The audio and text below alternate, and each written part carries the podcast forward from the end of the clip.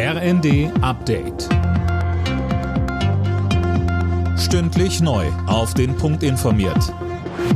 Ich bin Daniel Stuckenberg. Guten Tag.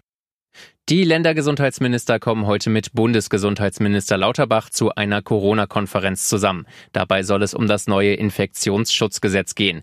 Der Entwurf sieht vor, dass die Maskenpflicht in Bus, Bahn und Flugzeugen auf Krankenhäuser und Pflegeeinrichtungen ausgedehnt wird. Die Länder sollen darüber hinaus Maßnahmen wie eine Maskenpflicht in Innenräumen oder Gastroschließungen anwenden dürfen.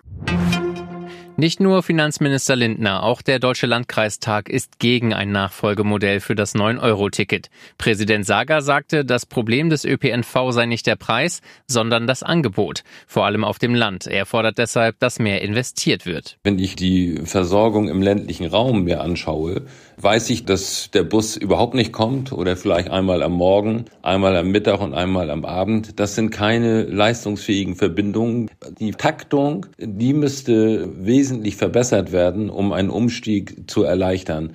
So wie man jetzt davor ist seitens des Bundes und der Länder, wird das garantiert nichts.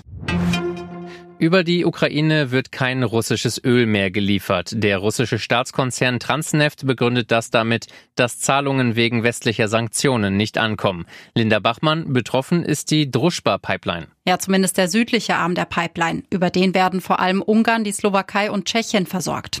Ausgerechnet die drei Länder hatten eine weitestgehende Ausnahme bei den EU-Sanktionen gegen russisches Öl durchgesetzt und dabei darauf verwiesen, dass sie von den russischen Lieferungen abhängig sind. Polen und Deutschland erhalten gerade noch Öl aus Russland. Sie werden über ein Rohr versorgt, das über Belarus verläuft. Bei seinem Besuch in der neuen DFB-Zentrale in Frankfurt am Main hat Bundeskanzler Scholz für die gleiche Bezahlung von Frauen und Männern im Fußball geworben. Gerade bei Wettkämpfen müsse es die gleichen Prämien geben, so Scholz. Das sei auch eine politische Frage. Alle Nachrichten auf rnd.de